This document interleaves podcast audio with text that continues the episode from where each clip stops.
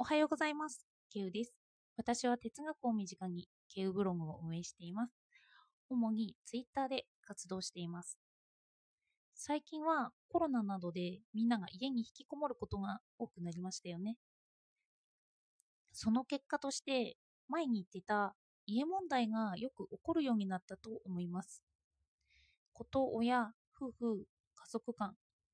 これらの中で不平等が生じてしまう一番の原因は何かって考えたときに、一番身近で分かりやすいのはお金なのかなと思いました。哲学とお金ってちょっと離れてる感じがしますよね。なので、哲学とお金で今日は考えてみたいと思います。どうかお付き合いください。私は今までお金に関してあまり考えてこなかったんですよ。でも、一回限りの性とか、自分の本来性とか、様々な経験とか、暇な時間、こういうものに関して、今の時代で、そういうものを得るにはお金が必要になってくるんだなって思いました。お金といえば、一番初めの哲学が、が言われたソクラテスの頃から、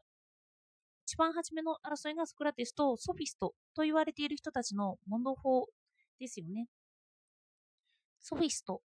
という言葉はもともとは賢い人という意味だったんですけど、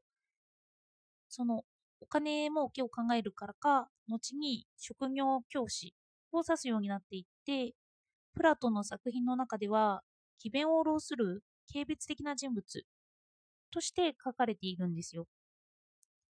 何をしているかっていうと、ソフィストは相対主義の考え方を私利私欲のために使うように促す人なんですよね。一番有名なのは、正しいものは存在しない。存在したとしても、人はそれを知ることができない。と言ってゴルギアスが青年に奇弁術を教えていた。というようなことが言われています。今の法則や規則がそれによってできていく。という話なんですよ。それでも、ソクラテスのこういう奇弁術とかの本を書いたプラトンは、このソフィスと軽蔑的には書いているんですけど、その時代の価値観で書いているんですよね。そして、このお金について、それは昔の価値観のままでいいのかという話なんですよ。このプラトンの軽蔑的というかそういう見方の流れは現代でも多くの哲学者というか実学に疎い人はそう見ているんだろうなって思います。で、私もそんな一面があるんですよね。でも周りを見ていくと巨大な宗教はお金とくっついているし資本主義経済なので大企業が発言権を持って民主はそれに従うしかできないというような現実もあります。そして哲学をやるのにも暇な時間は確保しなきゃいけないんですよね。生きるのに精一杯になっていると思考にまで考え方が巡らないようにはなってきているんです。そしてそんな時にはお金が関わってくるようになるんですよね。そこで今で言う家族とか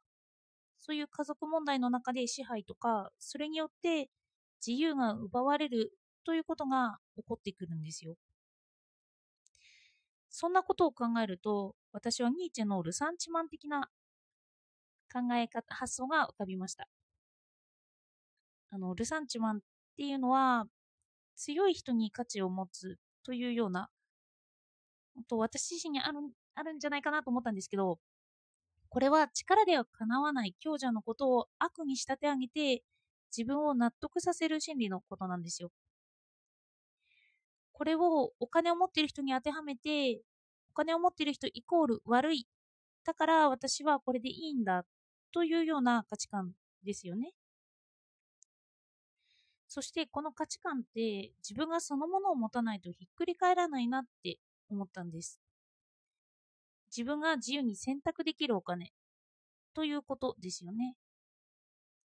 いくら哲学をしようと、お金と影響力というのはいつまでもつきまとって、私が経済的に厳しくなれば、今は哲学ができなくなってしまうんだなと思いました。そこからニーチェのルサンチマンに至る前に、ニーチェはニヒリズムも説いているんですよね。このニヒリズムは何かっていうと、今まで信じて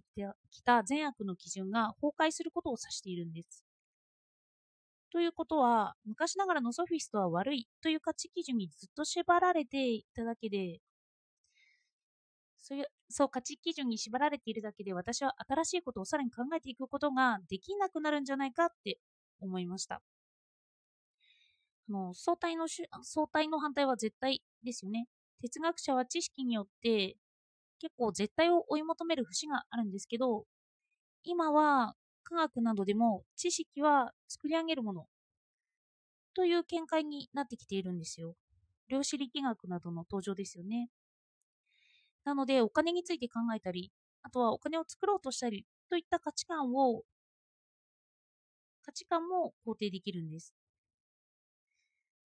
そして、そもそも言えば、おそらくソフィトソフィストたちがいた頃って、今のような所有物だらけの現代ではなかったと思うんですよね。そして私たちが生きていく上で、ある価値観の上にいるんですけど、それは時代の意識が作り上げたイデオロギーの上にいるんですよ。イデオロギー。イデオロギーっていうのは、疑似意識と日本語訳が出てきます。今の現代で言えば、お金は人生を豊かにするものだというのもあるかもしれません。少し前だとお金が否定的になっていたっていうものも、時代によって価値観が変わっていくという考え方です。そして、それに抗おうとするから、有名な哲学者は世間的な成功をしていない人が多いんですよね。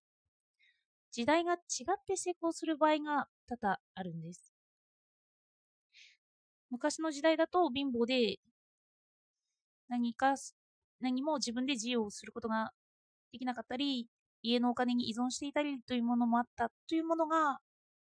時代が違ってくると、なんてすごい考え方をしていたんだという見方に変わるということです。そして私に返ってくるわけなんですけど、私は哲学を身近にしようとしているんですけど、それには今の価値観で、昔はないものを考える必要が出てくるのかなって。そして、今で言うと影響力とか、今実学では影響力がお金とセットになっているなら、もう私は自分の価値観を変えるためにもいろんな挑戦をしてみたいなって思いました。の今の時代、哲学が騒がれてきていますよね。そして哲学は役に立つという視点も出てきています。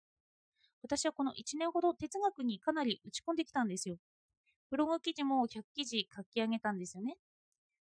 本当に身近な人には影響力が、影響があってとても嬉しく思ってます。そこからその影響力が残したまま、さらに私は自分を試してみようかなという気に最近なってます。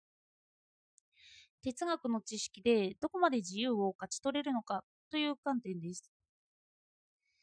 私の考え方だと、そもそも哲学と自分を切り離せないと思うんですけど、そんな私が自由がないとなっていったら、哲学に希望を見出す人も少なくなるんじゃないかなって思えてきているんです。なので、ちょっと哲学とお金について新たな価値観を構築してみようかなと考えています。哲学が広がらない理由に、すでにお金を否定する価値観が哲学に含まれているんですよね。でも、これを壊す価値観も哲学には含まれているということです。そして、すぐに実行できるような家族問題を解決するには、ネットビジネスとか、気持ち的に落ち込んでいる人に投げかけるような、私は自分自身だと思うんですけど、自分自身に希望を生み出せるような道を見つけていきたいなって思いました。では、お聴きいただいてありがとうございました。